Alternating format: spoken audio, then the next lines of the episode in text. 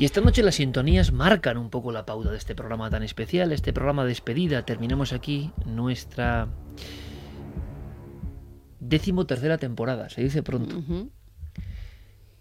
Y si la música anterior hacía que nos sumergiésemos todos al unísono en un mundo de reflexión, en un mundo como distinto, esta ha sido vanguardia de los momentos, vamos a llamarlo, más sobrecogedores. Esta ha sido bandera de los instantes en los cuales la radio se convertía en otra cosa, otra cosa que además se transmite, es que es simplemente escuchar esto. Y venía Clara Voces con sus documentos, venía Javier Pérez Campos con sus testimonios. Muchas personas dicen, ¿por qué dejáis para la última hora, no? No siempre es así.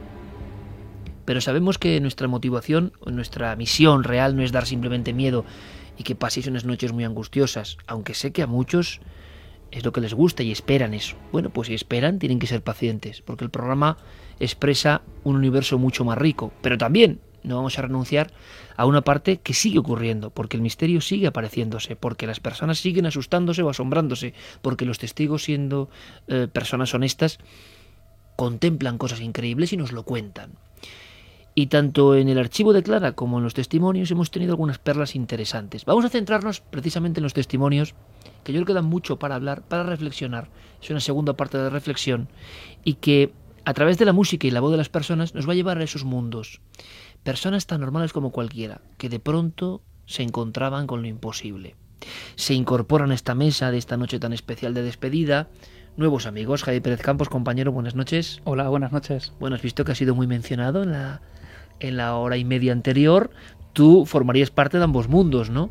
Pero vamos a hablar sobre todo de testimonios no es fácil conseguir testimonios. Algunos se nos quedan. Y tú has hecho una elección. ¿Por qué? ¿Por qué has elegido estos cortes exactos? ¿Qué tenían en común? ¿Qué vertebraban esas historias cuando son diferentes tiempos, diferentes personas, diferentes lugares?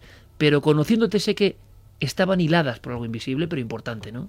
Sí, yo las he, seleccionado, era muy complicado hacer una selección de todos los testimonios que hemos tenido a lo largo de esta temporada, sobre todo porque cuando creíamos que lo habíamos escuchado todo, de repente llegaba un caso que nos dejaba impresionados, especialmente impresionados. Y he intentado hacer una selección de esas imágenes que a mí se me han quedado grabadas en la retina, que todavía no he podido olvidar por la fuerza que tienen e incluso otros muchos casos que, si recordáis, eh, sirvieron como para levantar la veda, ¿no? Como para hacer que muchas otras personas, eh, pues, aceptaran que eso que habían vivido no era tan fuera de lo común y se lanzaran a contar también otras experiencias.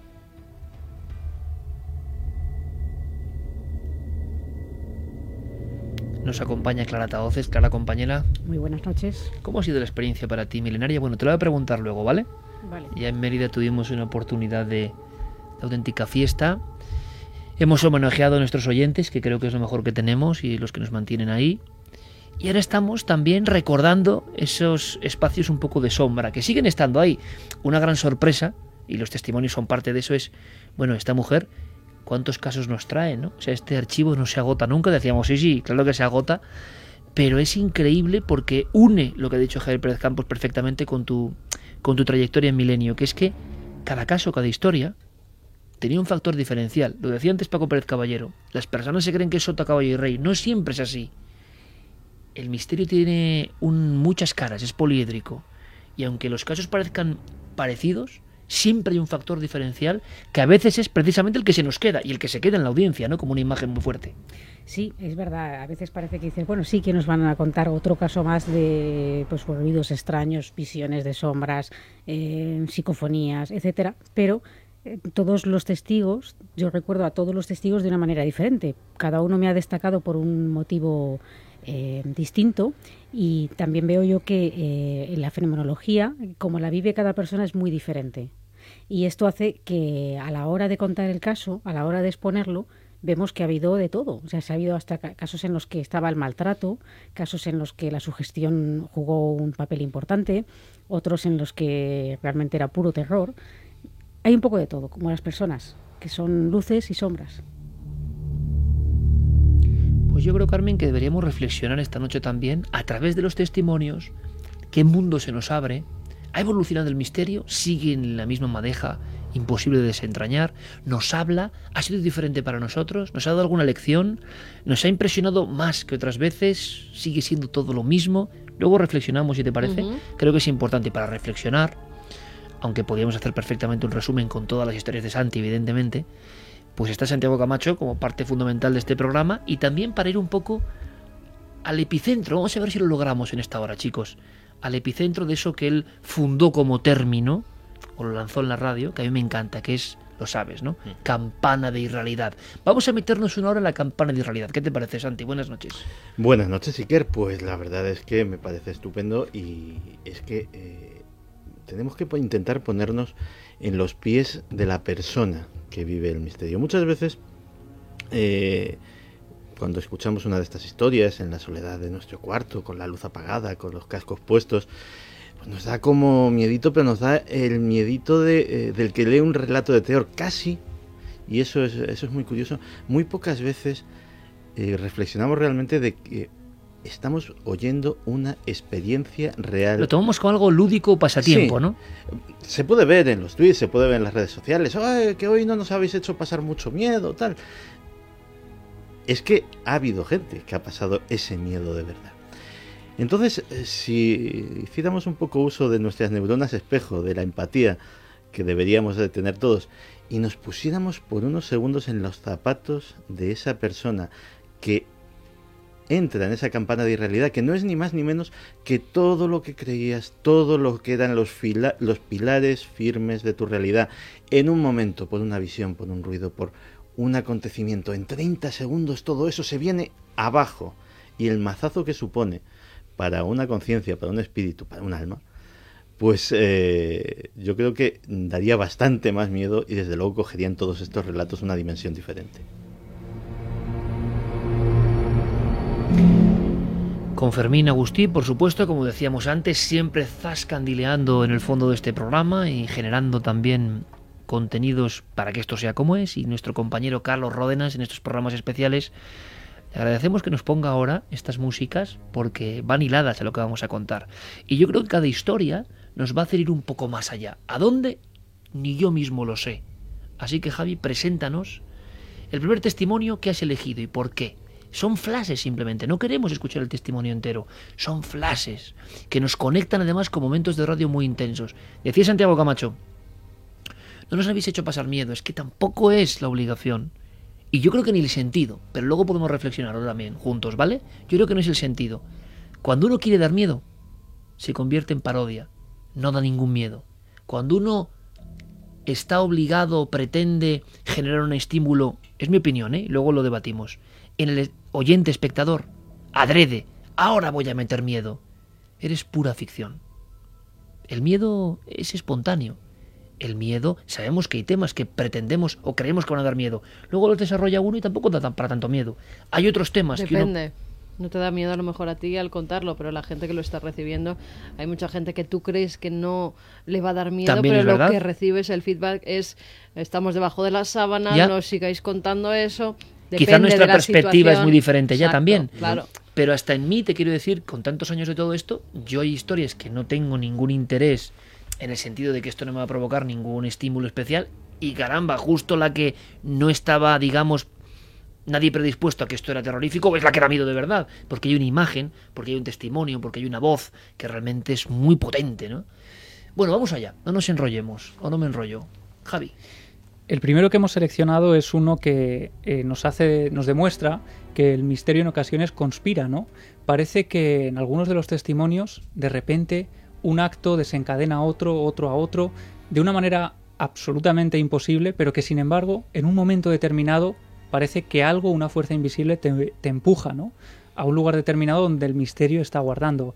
Y en este caso es lo que le ocurrió a Adrián, un motero que regresaba de Cheste, él iba a Estepona, nunca había tenido ningún problema con su moto, y de pronto, a mitad de camino, cuando sus compañeros le adelantan, la moto empieza a fallar, le empieza a dejar tirado en medio de una cuneta, en medio de una carretera oscura, y él se ve obligado a dejar de lado el viaje y hospedarse en un lugar muy concreto que quizá, de otra manera, jamás en su vida habría visitado, y lo que le ocurre le deja marcado de por vida. Él dice que esa noche en ese lugar tan inhóspito siente un miedo que nunca antes había sentido. Vamos a escucharle. Me dijo un compañero que si quiere adelante, que en Venta Quemada, antes de Granada, habíamos estado allí que, estaba bien. Y yo seguía con la moto, la moto perfecta, y era justo antes de, del desvío, la moto se paró, por fuerza me tuvo que meter en el desvío. Me desvié ahí y la, moto volvió a arrancar y llegué, cogí la habitación, era una habitación, no un hotel, un, son como apartamentos, apart, eh, bungalow. Llegué allí, me quité mi, mi ropa, mi equipaje y me tendí en la cama, apagué la luz y cerré los ojos así y me tumbé para el lado. Y vi claramente, muy claramente, dos muchachos, uno con una camisa naranja y otro con una camisa celeste con un gorrito. Uno me saludó y otro me, levantaba el dedo gordo como, como diciéndome bien. Entonces yo pestañeé, yo no me lo creía, digo, esto no puede ser, será cansancio. Y me volví, y al volverme, vi en el suelo un hombre vestido de negro entero. Me encendí la luz corriendo, allí desaparecí todo, yo no vi más nada, tuve que dormir toda la noche, lo entendía, y muerto de miedo la, la cuerda de la moto, la amarré al pomo de la puerta y, me hice un, nudo en, en el pie por si entraba alguien, porque yo no sabía ya, estaba muy asustado. El hombre coge tanto miedo, este motero avezado, que se hace un nudo en el pie con la puerta para que no entre nadie. Hay una descripción que es rarísima, de las más insólitas, ¿no? Lo que hablábamos de que siempre el misterio, sea lo que sea, te da una imagen nueva.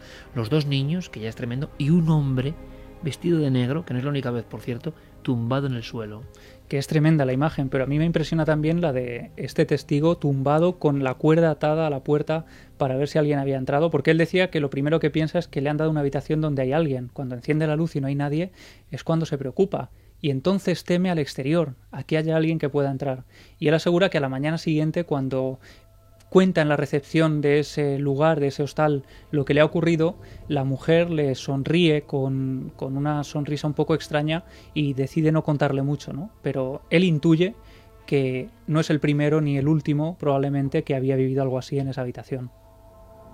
¿Qué os sugiere? Es decir, esta historia, vemos una persona que creo que no tiene mucho que ver con el misterio, le vemos con esa agitación, y lo contaba tiempo después, que aún, que aún se mantiene, ¿no? El testigo cuando ocurre algo un poco mágico también, cuando el testigo, aunque sea alguien frío, vuelve a recordar la historia y meterse dentro, hay un instante de esos de clip donde ya vemos que es como transportador de una historia, que la historia incluso es más importante que el mismo, que se empieza como, vamos a decir, a emocionar y a detallar muchas cosas que a veces, a mí me ha ocurrido en la televisión muchas veces, ¿por qué? Porque en la televisión estás viendo habitualmente a tu lado a ese testigo, ¿no? Y yo les veo que están recordándolo y que en su cerebro empiezan a pasar cosas. Que están recordando cosas, elementos que yo creo que tenían sepultados en la memoria. Que la emoción es tan fuerte al revivirlo, y a veces es la primera o segunda vez que lo cuentan a alguien, que eso empieza a aflorar con todo su detalle. Detalles que tenían perdidos y que emergen. Esta historia es de las potentes, complejas. Aquel hombre no osó jamás volver al mismo sitio, ¿no? ¿Qué habría ocurrido ahí? No descubrimos nada, por cierto, en este aspecto, como muchas veces, ¿no? No supimos qué había pasado en esa habitación, en ese lugar. No, pero a él lo que le impresiona además es que su moto nunca antes de esa noche había dado ningún problema y nunca después lo dio. Es decir, fue justo en ese momento, casi cuando estaba pasando por ese hostal de venta quemada. Y eso era parte de la campaña de realidad, compañeros. Es como la película, exacto, vamos a hablar. Es como la película de terror que te va conduciendo y dices, no, por ahí no, y te va conduciendo toda la circunstancia hasta ese sitio. ¿Os acordáis de los reporteros de televisión española que iban a cubrir un asesinato también, que le habían cortado la cabeza a un hombre y se quedaron en un hotel? Donde tampoco tenían que quedarse. Se quedaron con Miguel en ese hotel con Miguel Porcel. Les dan tres habitaciones, cada una de ellas en una planta, y los tres viven situaciones terroríficas, lo mismo como si hubiera una persona dentro de las habitaciones. Ellos además narraban mm, como si alguien estuviera mm, como con los papeles, un papel de periódico, como si estuviera arrugándolo así y narraban perfectamente cómo detrás de, de, una de las puertas, de la puerta que daba acceso a la habitación, parecía que se asomaba alguien. Bueno, Cuando se asomaba un tronco humano, dijeron, la mitad de una persona se asomaba en mitad de la noche. Cuando tú estás en un sitio desconocido, que no es tu hábitat natural, ¿no? Donde pernoctas normalmente y te ocurren esa serie de hechos, además tan impactantes, algo te ha llevado hasta allí. No es por casualidad ¿El qué? Y de eso casi nunca se habla, es curioso, es un buen a mí tema. Me pasó una vez esto, pero te estoy hablando, hablo cuando éramos eh, niñas, cuando éramos niñas, en un viaje que hicimos, o sea, yo en estos temas ya no, no, o sea, sí tenía interés porque era muy, siempre he tenido interés desde muy niña, pero quiero decir, te estoy hablando de cuando era una niña, no estoy hablando ni siquiera de adolescente. Un viaje que hicimos por, por Asturias en coche, mis padres y, mis hermanas. Y eh, llegando en un pueblo de Asturias, que yo ni siquiera recuerdo el nombre, te estoy hablando hace muchísimos años, eh, el coche se queda sin gasolina. Eh, la suerte, entre comillas, es que el coche se quedó en un sitio muy cerca a la entrada de un pueblo enano, de estos que tienen cuatro casas. Y imaginad una situación de un padre con, su mujer y sus cuatro hijas pequeñas que donde te metes a dormir. Y nos hicieron un favor, a través de, fueron a la gasolinera, nos hicieron un favor de, bueno, pues aquí hay una casa grande donde está vacía y pueden pasar la noche y tal. Nos dieron una llave de estas de hierro antiguas, nos abrieron la casa y nos dejaron en la planta eh, de abajo. Ahí nos quedamos y aquella noche no pudimos dormir nadie porque escuchábamos constantemente en el piso superior que no había nadie, o sea, era una casa de pueblo, no era un edificio ni nada de esto, todo el rato pisadas, eh, como si hubiera vida, vida actividad en aquella casa. Por la mañana nos fuimos y estuvimos comentando, pues no podíamos pegar ojo,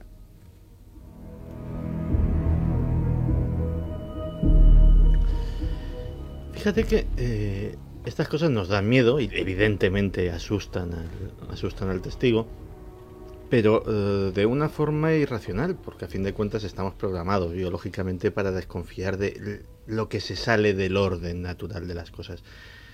Pero ¿cuántas de estas veces ha habido un peligro real para eh, el testigo? Probablemente muy pocas llevaba todo el rato dándole vueltas a la cabeza a ver si me acordaba de un caso y si alguno de película, de ataques muy directos y, temas poltergeist, cosas muy extremas.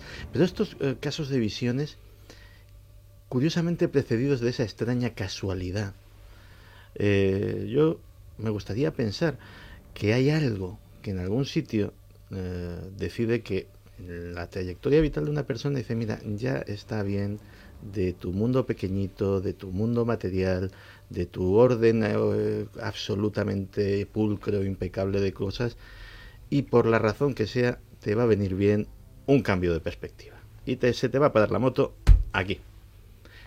Pero admitir eso es admitir tremendas eh, complicaciones cósmicas, incluso, ¿no? Metafísicas. Alguien ordena las cosas. Claro, eh, fíjate que en todas las tradiciones esotéricas se dice que cuando, que cuando el discípulo está preparado aparece el maestro. Pero el maestro no tiene por qué ser un señor con una, mayor con una barba blanca. El maestro puede ser un niño que te cuenta una historia. El maestro puede ser un suceso eh, que te hace cambiar de perspectiva. El maestro puede ser una enfermedad. El maestro puede ser muchísimas cosas. Jolín, qué bueno es eso, Santi, sinceramente. Porque claro, estamos pensando, ¿el maestro quién es? Claro, las enseñanzas pueden venir y a todos nos ha pasado no sé si estáis conmigo y ahora seguimos con más testimonios, pero es que esto es interesante, ¿ves? ¿Por qué el motero le pasa todo eso? Él ya interpreta que está ocurriendo algo que no controla y que le está conduciendo a un lugar. Nunca os ha ocurrido, seguro que a la audiencia le ha ocurrido, ¿no? Y lo están sintiendo muchos en cualquier lugar de España y del mundo, ¿no? Que es un poco la magia de la radio. Tú ves que están siendo mal las cosas y ves que es que está precipitándose todo hacia mal, que tienes que cortar en algún momento la racha de mala suerte, algo que te está... Es un día complicado, se ha pasado a todos, ¿verdad? Y dices, y es que después va a salir mal esto, me voy a tropezar aquí, tenía que pasar esto. Es como si hubiera como dinámicas en las que uno entra o no entra. Yo estoy recordando, como ha hecho Clara ahora, una escena. Claro, ¿qué escena te viene a la memoria? A veces no sabes por qué es esa escena, simplemente salta.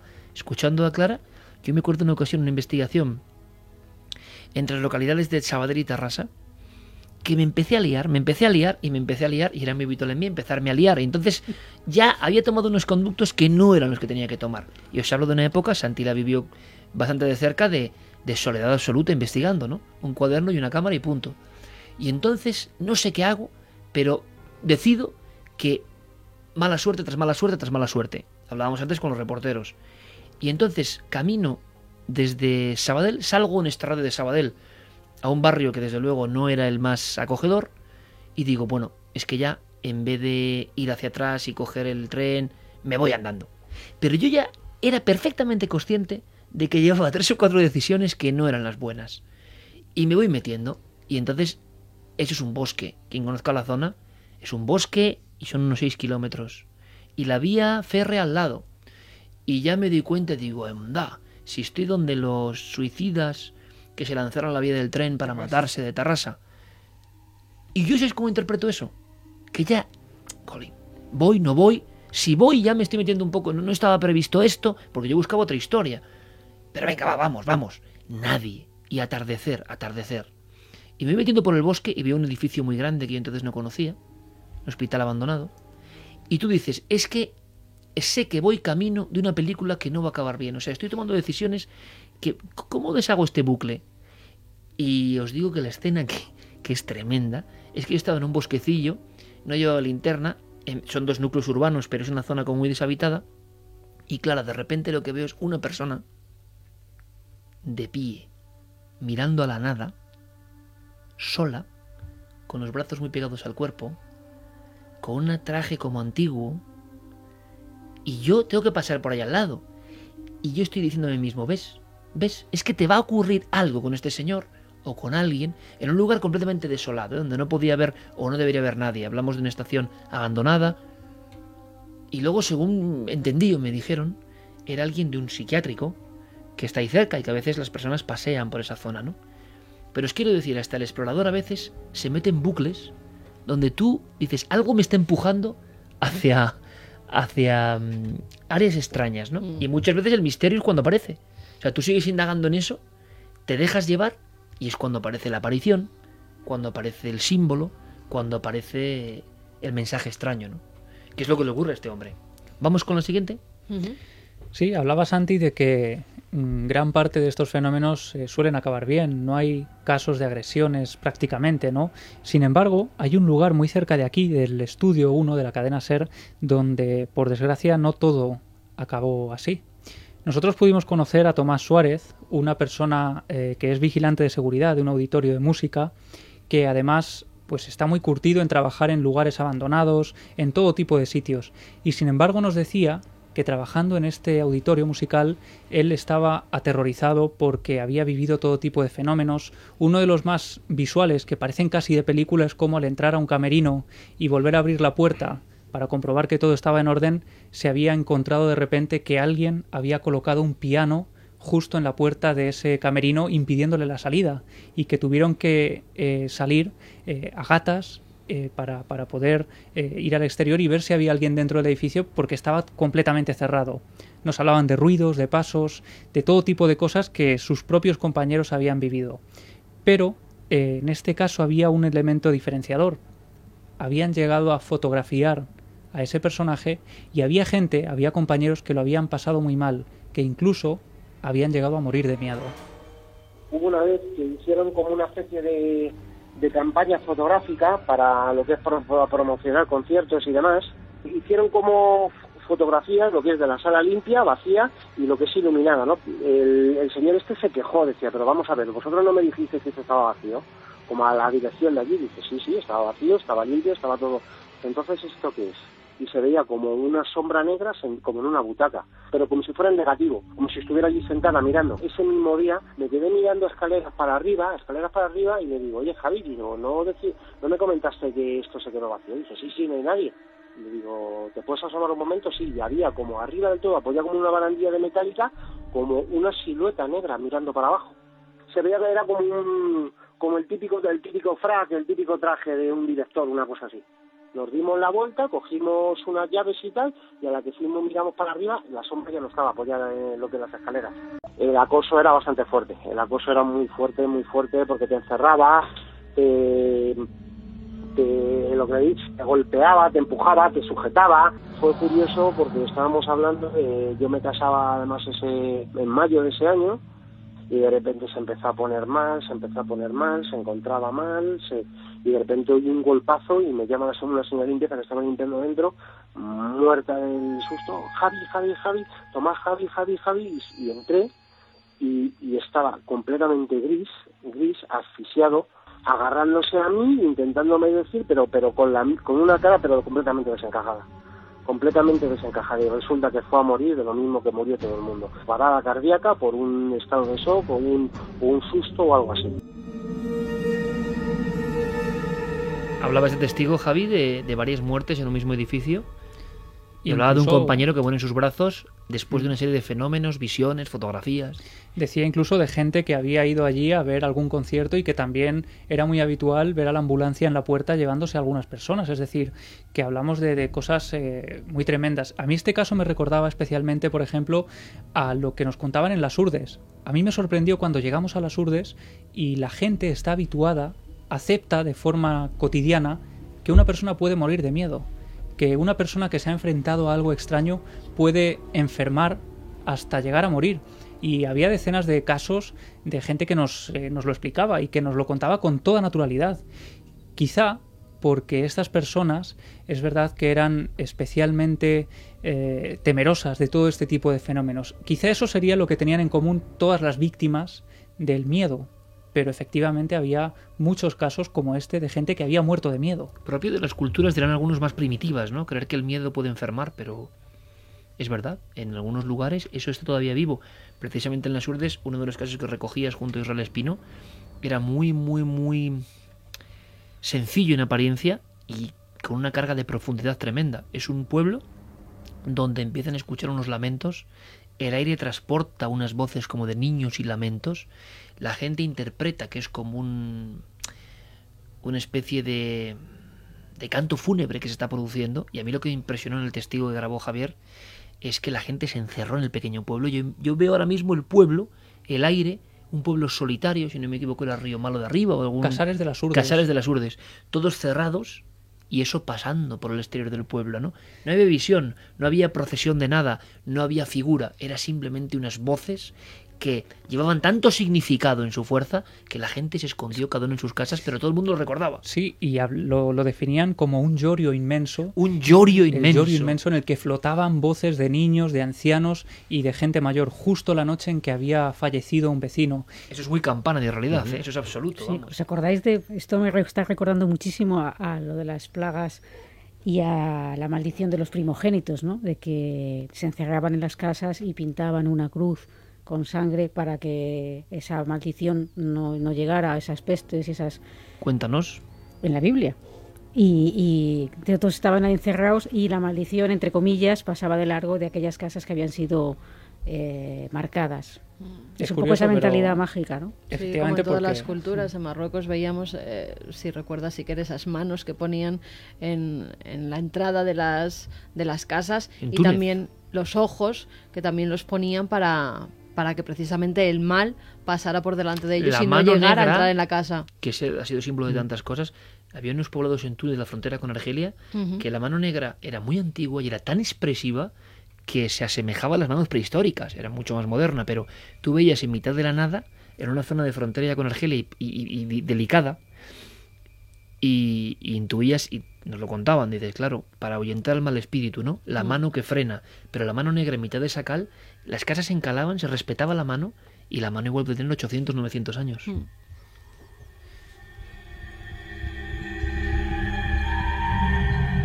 Y otro de los casos, si recordáis, eh, hay algunos testimonios que de pronto, como decíamos, levantan la veda, hacen que mucha gente salga a contar cosas cotidianas, más cotidianas de lo que creíamos en ocasiones.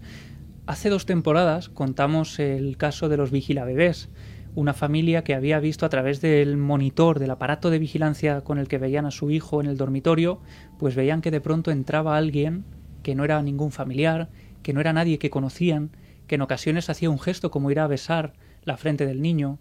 Pues este año recibimos un caso muy parecido y que era especialmente llamativo también, porque precisamente el testigo directo no se había atrevido a hablar.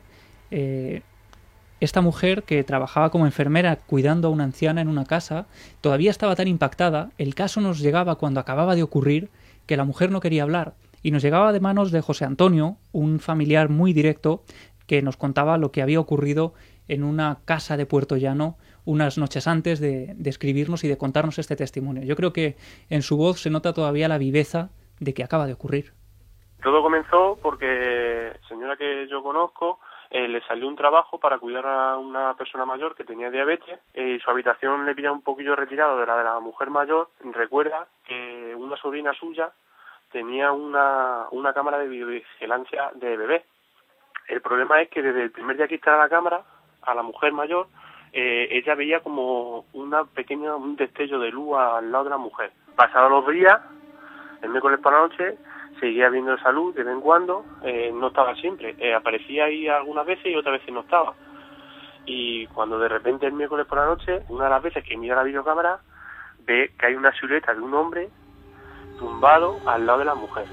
Un hombre eh, mayor con un pijama azul con botones va corriendo a la habitación pensando que ha entrado alguien o que hay alguien ahí y cuando llega a la habitación ve que no hay nada. Vuelve a la habitación, mira otra vez la videocámara y sigue viendo que allí hay un hombre. Y ya se asusta mucho se asusta mucho porque el hombre encima la estaba mirando como si supiese que ella estaba al otro lado de la, de la videocámara. La reacción que tiene es de morirse de miedo, de estar tapada hasta, hasta arriba y esperando que sean las 7 de la mañana para levantarse. Y claro, cuando son las 7 de la mañana va a despertar a su mujer y le pregunta qué tal había pasado la noche. Y había dicho que había dormido genial, que había dormido muy bien la mujer porque había dormido acompañada de su marido. Y su marido ya ha muerto 8 años. Veces decíamos cuando creemos que todo está contado, surgen, pasó hace más de un año, pero esto es una especie de recidiva ¿no? de toda esa historia.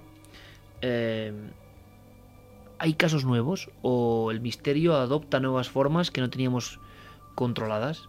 El caso de los vigila bebés creo que fue un instante importantísimo en la historia del programa de radio y de tele. ¿Por qué? Porque tampoco habíamos escuchado muchas historias de esos elementos tan cotidianos para vigilar a los bebés. Y de repente un solo caso se convierte en un icono, es curioso, y decenas de personas nos transmiten sus historias, ¿os acordáis? Algunas sobrecogedoras. Mm. Bueno, es como si el misterio buscase, como decía Santiago, sus formas de dar su lección magistral, como tú lo has dicho. En este caso, bueno, eh, para rematarlo, había un detalle como muy estremecedor, muy concreto, que es que eh, hacía aparecer a esta historia pues una de las historias para no dormir, porque de pronto descubren, cuando van a hablar con la mujer, aquí ya en compañía de este hombre que nos cuenta la vivencia, descubren una foto en el dormitorio, que es la foto del marido, y la mujer reconoce perfectamente a ese hombre que estaba viendo a través de la videocámara. Y no solo eso, sino que le cuentan que ese hombre había muerto unos años atrás y había muerto en casa con el pijama puesto, con el mismo pijama con el que ella lo veía a través de esa imagen verdosa. Claro, en este caso eh, era una mujer, no sé luego si moriría a los pocos días o no.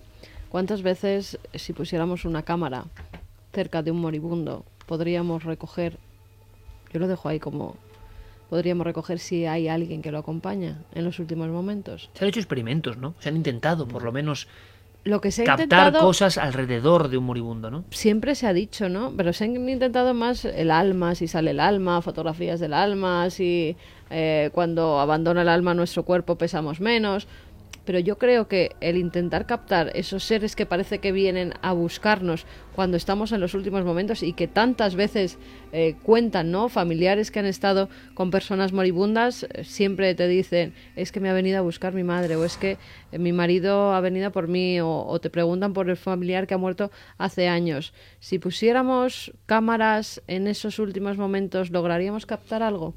Yo creo que no porque creo que pasa en otro lugar, no lo sé, no lo sé, no lo tengo muy claro, pero recordar por ejemplo el caso de la doctora Hanna Fernández, neurocirujana, que visitó el programa hace no muchas semanas y que hablaba de su experiencia con su padre moribundo y que empieza a ver gente alrededor en la habitación que reconocía como antiguos amigos muertos de su padre, que había llegado a conocer de niña, que aparecían de repente. Pero la gran pregunta que hemos hecho más de una vez, ¿no? Tú pones una cámara y el misterio aparece. Eso está ocurriendo en algún lugar que tampoco, aunque se grabe, ¿eh?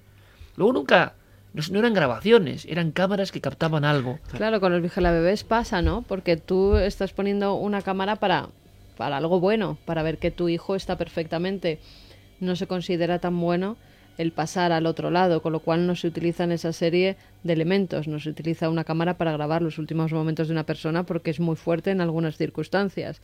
Si tal vez en esas circunstancias experimentara, no sé lo que podría sacar.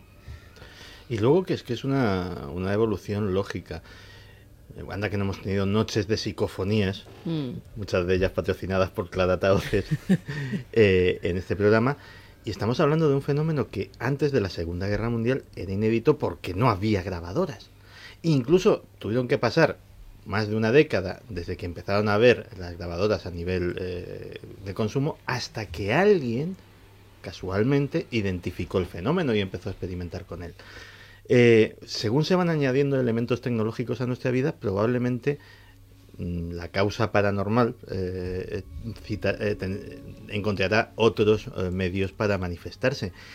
En cualquier caso, puede que los smartphones, los ordenadores tengan su propia fenomenología paranormal que todavía no ha identificado nadie, porque nadie se ha topado con ella. Se transforma el tiempo. O se, ha topado y ha dicho que raro esto, no le doy mayor importancia y, pasamos hasta que alguien sí se la dé a lo que sea de raro o no que pueda estar sucediendo con estos elementos y diga, pues vamos a investigar esto a ver qué se puede sacar de aquí.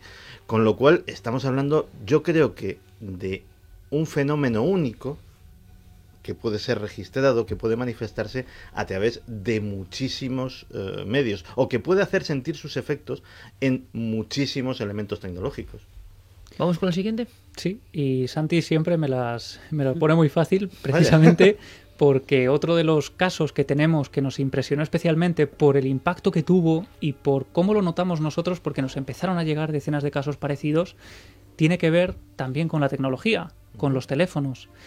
Cuando contamos un caso que nos parecía de leyenda urbana, además, que nos recordaba el caso de la cazadora, la leyenda urbana de la cazadora, y de pronto encontramos a una mujer, Adela Caballero, que nos cuenta que ella ha vivido algo muy parecido, pero con un teléfono de por medio, pues eh, fue como decíamos, superarse una vez más, superar el baremo que teníamos eh, con respecto a lo que creíamos que ya habíamos oído. Si quieres vamos a escuchar a Adela contándonos muy brevemente lo que le ocurrió con esa llamada de teléfono.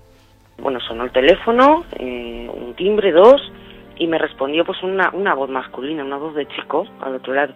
Eh, dígame, me dijo el chico, y yo pregunté pues por la persona que figuraba en el registro del ordenador.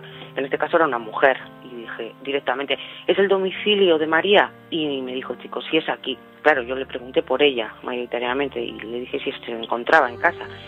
Y él me dijo, no, soy su hijo Rubén. Bueno, pues le informé, pasé a informarle, le expliqué que había un servicio muy novedoso de Internet. Sí que era una, una llamada un poco extraña.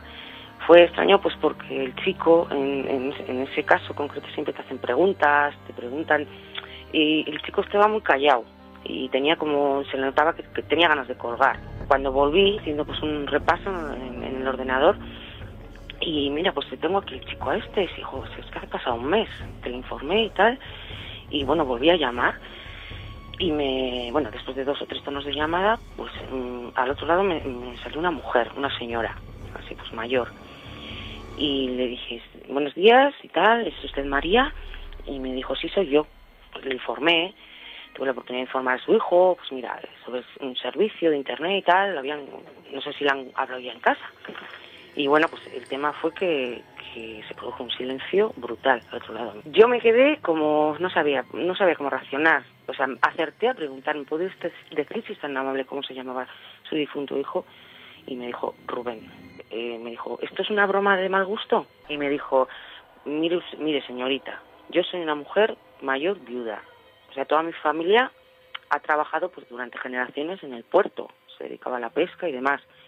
Y el único hijo que tenía yo murió hace un año en la mar, en un accidente. De hecho, este mes, o sea, es que se cumplía el aniversario.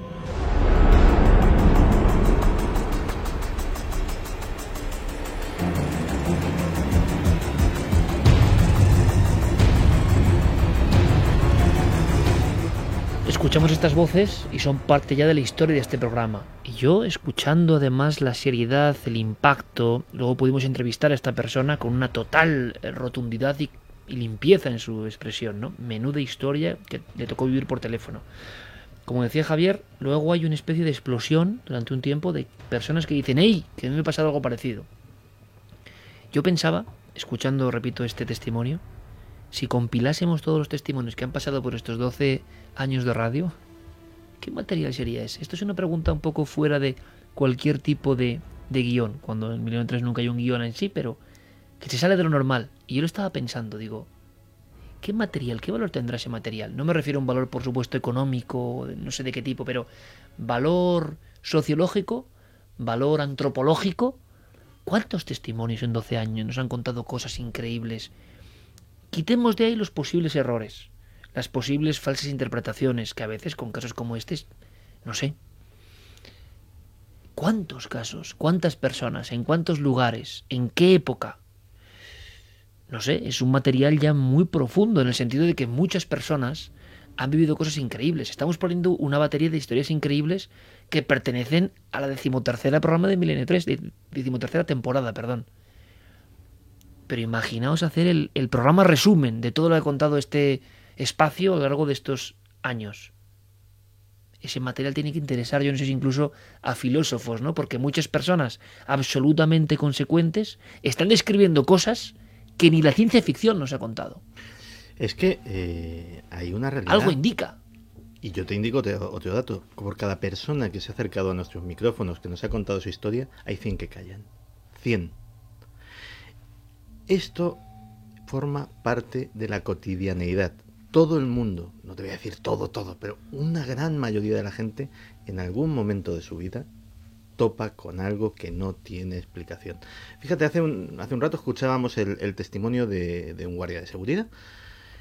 Yo, eh, alguna vez lo he contado en este micrófono, eh, un pariente mío trabajaba de inspector en una compañía de seguridad privada, además en un entorno, en una zona turística, un entorno donde toda la edificación era nueva, no había castillos, no había palacios, no había mansiones. Y claro, cuando hace muchos años empecé yo a trabajar en esto, decía, bueno, pues fíjate, a veces nos llega un guardia de seguridad y nos cuenta de estas cosas. Y me, decía, es que esto forma parte del día a día de todas las compañías de seguridad del mundo. En cada, cada inspector de seguridad sabe qué servicios tienen mala fama, qué servicios no quiere ir la gente ni a tiros, en cuáles pasan cosas raras y en cuáles se le cuadra un tío y le dice, mira, despídeme, pero yo ahí no voy. Y eso le pasa a todos. Lo que pasa es que de esos, pues van a, a vosotros cuántos? 10, 12, pues vale. Pero realmente no estamos hablando de algo extraordinario, estamos hablando de algo que sucede todos los días. Sí, lo que ocurre es que al final cada uno le da la importancia que quiere que tenga y si para alguien que tiene los pies en el suelo eh, asumir como auténtico algo que sería imposible en su mente racional y perfectamente eh, encajada y esquematizada, pues puede preferir decir, bueno, esto es muy relativo, habrá sido una imaginación, será su gestión, y lo deja de lado. Lo que es llamativo es que haya tanta gente que y, y, creo que son pocos, como tú decías, Santi, al final serán muchos más de los que hablan, los que por lo menos dan el paso, se atreven a contarlo, y la muestra es que de pronto, cuando sale uno de estos casos tan extraños, le siguen un montón más de gente que ha vivido lo mismo y que le parecía tan relativo que prefería callarlo. Yo creo que en ese aspecto, y voy a lanzar ahí una... Sí que el programa, tanto de radio como de televisión, seguramente el eco de la televisión y tanto tiempo es, bueno, pues algo que también digo, se analizará en su día y lo que supuso en la mentalidad global, vamos a llamarlo así, por lo menos de los españoles, aunque ya todo es muy global. Pero en España supuso un cambio, en mi opinión, y ahora me pueden apedrear los que no le caiga bien, yo creo que sí. Yo creo que hay un cambio de perspectiva respecto al misterio enorme. Sí, porque... De normalización me refiero, ¿eh? O de que no suene tan chirriante ¿Y de qué pasa? Lo hemos visto en Mérida. Hmm. Eh, la gente que se acercaba, mm, que se acercaba muchísima gente, gente que incluso os ha parado por, por la calle, ha parado un coche ahí en medio de, una calle y se han bajado los ocupantes porque querían hacerse una foto con vosotros, ¿no? Esto. Eh, gente que en principio dices, bueno, es que no son, es que son mucha gente y no todos son gente que le interesa el misterio porque tienen esa, esa pasión o esa eh, esa afición, ¿no? por así decirlo, sino gente que, eh, sobre todo yo creo que incluso el tema de la televisión trasciende, tú, sea, tú llegas a, los hogares de, muchísimas personas que en ese momento encienden la televisión y que en principio no tienen por qué ser interesados por el misterio, pero si ven algo que eso les llama la atención y que resulta que al verlo, oye, pues esto a lo mejor no me ha pasado a mí, pero le pasó a mi primo o le pasó a mi mujer. Y esta gente, eh, pues es como un resorte. Tú, tú tocas un botón y, de ese botón recibes una serie de, de, impulsos y de comunicaciones al respecto y, yo creo que se va demostrando que son de lo más variopinto y que suceden en muchos ámbitos diferentes, no necesariamente... Se ha quitado un poco, yo creo que el miedo, ¿no? A, a que le llamen loco a uno por tener una ECM o por ver una aparición en tu cuarto eh, porque siempre se relacionaba, el que tenía esa aparición también viajaba a Marte y también eh, había visto a la Virgen, a Jesús y a los apóstoles. Entonces eran personas poco creíbles, eran personas... Que lo que hacían en televisión era un poco el espectáculo, la chanza. Y en este caso salen personas como tú, como yo, normales completamente, como la persona que está escuchando a ese testigo que viene aquí y nos cuenta lo que le ocurrió. Y dice, hombre, pues esto parece que no me ha pasado a mí solo. Muchas personas, después de oír los testimonios en la radio, incluso a sus propios familiares que no les habían contado nada, empiezan a narrarle. ¿Cuántas reuniones familiares respecto a un testimonio, un caso ha habido en España en estos últimos años? Exacto. Y en cuántas familias nos han comentado, es que después después de oírlo en el programa, lo comenté con mi familia y no era el único en la familia que había tenido esa visión. Es decir, han salido incluso secretos familiares que eh, tenían guardados porque en su propio medio eh, tenían el miedo de llamarles locos y cuando se han puesto a comentar realmente es que sucedía algo en esa casa de pueblo donde se reunían, por ejemplo, las familias en verano. Con lo cual yo creo que algo está cambiando. La gente que vive estas experiencias ya no es considerado como un loco. Poco a poco vamos haciendo que se vea como algo más normal, algo que sucede y estamos viendo por la cantidad de testimonios que hay que es más normal de lo que creemos. En la mente del escéptico mm, decían algunos pensadores muy interesantes como Harpur y otros que el escéptico tiene que ser algo tan evidente porque si no intentaré explicarlo, incluso cogiendo elementos que no son reales. Se ha encontrado con una realidad que según él no puede existir y la visión será la corteza de un árbol, luego va y no hay árbol. Pero bueno, mirará otra cosa. Yo no creo ni que sean escépticos, son negativistas. No, pero no, no, pero no, pero me, me, refiero a personas que de verdad, eh, humildemente y me parece bien además, no creen en estas cosas y que no tienen por qué creer y les aparece algo. Lo contaba precisamente Harpur, si no me equivoco, en alguno de sus libros, en realidad de Mónica creo. Van dos personas en un coche, se aparece algo. Las dos personas, dependiendo de cómo esté armado su cerebro y cómo sea su vida, han visto una cosa diferente, aunque lo evidente sea lo que está ahí. Uno intenta explicarlo, le va a costar mucho explicarlo, y el otro sí que es verdad que es sincero y cuenta lo que ha visto, ¿no? Y evidentemente eso está ocurriendo día a día. Yo sí creo que está viendo ese cambio y que gran parte del valor es de los testimonios, de los que rompen el hielo. Y yo lo pensaba, es que son cientos, seguramente muchos cientos de testimonios mm. contando cosas. Es un material apasionante. Vamos a ver casi el último que tenemos. Sí, vamos a, escuchar el último caso de los que hemos seleccionado. Eran muchos, casi darían para hacer eh, una película de cada uno de ellos, pero este también era muy icónico precisamente por lo que aparecía. Tenemos que remontarnos a agosto de 1970 en Calpe, este, este me impresionó muchísimo a mí. Es que la imagen era, como decía, eh, tremenda, ¿no? Como muy, muy eh, extraña. Manuel nos contaba que él era apenas un niño cuando una mañana de agosto de 1970 le despierta un resplandor que entra por una ventana. Entonces le despierta también el ruido de una puerta. Cuando él sale a un balcón, un balcón de un edificio en medio de una esplanada donde lo único que hay es un gran campo de cañas de azúcar, observa algo muy extraño podríamos hablar de el ser de la escafandra. La puerta empezó a dar golpes, se abrió, no sé exactamente dicho la seriedad, y esta puerta daba una especie como de corredor, como de correla. Y en la parte posterior, donde los coches, se encontraba el campo de las cañas de azúcar.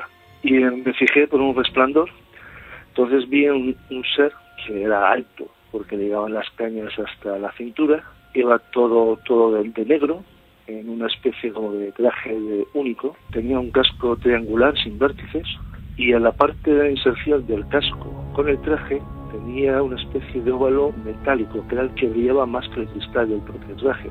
Sé que llevaba una especie de bombona a la cintura, que no es una parte cómoda de llevar una pequeña bombona o depósito o filtro, que iba comunicado con un tubo como de aspiradora a la parte inferior del casco, justamente a la zona plateada. Tenía una cabeza extraña porque era como un cilindro. A mí me dio una sensación de aquella época cuando, cuando yo era un niño que era un ser vivo, pero se movía como un autómata también. O sea, no puedo asegurar si era un ser vivo o era un autómata. Lo que sí me entró el pánico fue ver la talla, porque claro, yo sé cómo eran esas cañas, que en aquella época eran más altas que yo, y me sacaban bastante y le llegamos aproximadamente por, por la cintura, un poquito menos porque se le veía perfectamente el pequeño depósito rojo. Cuando yo entré en total pánico es cuando se acercó al poste y eh, el casco superaba la altura de un póster de la época de los de teléfono de madera, de los típicos de cable negro grueso, que no sé qué tamaño tienen, pero yo calculo que tendría unos 3 metros por lo menos.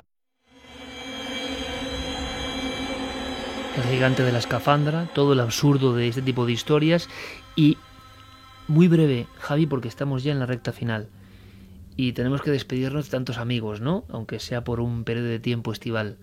Aunque seguiremos, por supuesto, como todos los años, emitiendo los mejores momentos de Milenio 3 de temporada. Pero si hubiese un engarce posible entre los testimonios, ¿qué destacarías? Yo, por ejemplo, en este hay, algo que es la fuerza con... No sé cómo decirlo porque es difícil de expresar, pero hay como una autenticidad en la forma de contar un testimonio. ¿Cuántos se quedan fuera en ocasiones, no? ¿Hay algo en los testimonios que has ido analizando este año que, los una? Sí, hay algo que yo, y además fíjate, no me daba cuenta cuando los eh, escuchaba de forma aislada en su momento, pero ahora al escucharlos todos para hacer esta selección me he dado cuenta.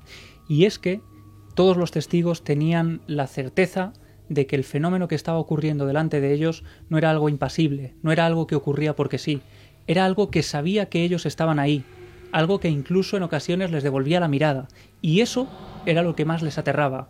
Cuando, por ejemplo, eh, este testigo, Manuel, observa cómo el hombre de la escafandra levanta la cabeza y le mira, o cuando esta enfermera observa al anciano a través del monitor verde girándose hacia la cámara como si él supiera que ella está allí. Una intencionalidad. Es decir, efectivamente, como si eso que se aparece, se aparece por algo y se aparece a ese alguien también eh, por algo muy concreto.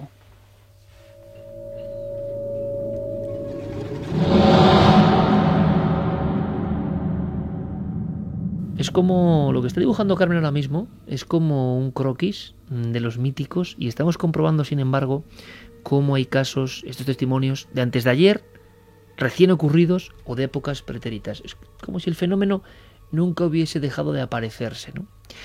Y los que van a desaparecer somos nosotros, es la nave radiofónica del misterio, ¿no? Deseándoos todo lo mejor. A ver lo que dices, que luego la gente se asusta. No, Esto sí que ha pegado más de un susto con esas palabras sí, que pero claro, llega el momento de, de, de, poner otros rumbos y, y, de descansar nuestros compañeros, ¿no? Yo no sé qué deseáis para la nueva temporada, no tenemos apenas tiempo, compañeros, Clara, Santi, Javi yo que siga existiendo casos interesantes, nuevos, eh, apasionantes que, seguir y que conocer y que nos, llevan a aprender, claro. Pues yo que sigamos teniendo oyentes, y no solo porque eh, nos aguanten aquí en el trabajo, que ya es bastante, sino porque cuantos más amigos eh, de Milenio 3, más amigos de la nave del misterio tengamos, más gente se estará acercando a las cosas que realmente son trascendentes, a las preguntas mágicas, a las preguntas de ese aplicar que decía el, el programa aquel que, que, me quedé yo presentando, ese aplicar la palabra mágica, ¿por qué? A tantas y tantas cosas que, bueno, las tomamos como vienen. Cada nuevo amigo que tengamos, cada nuevo amigo que hagamos, será un alma rescatada para la causa.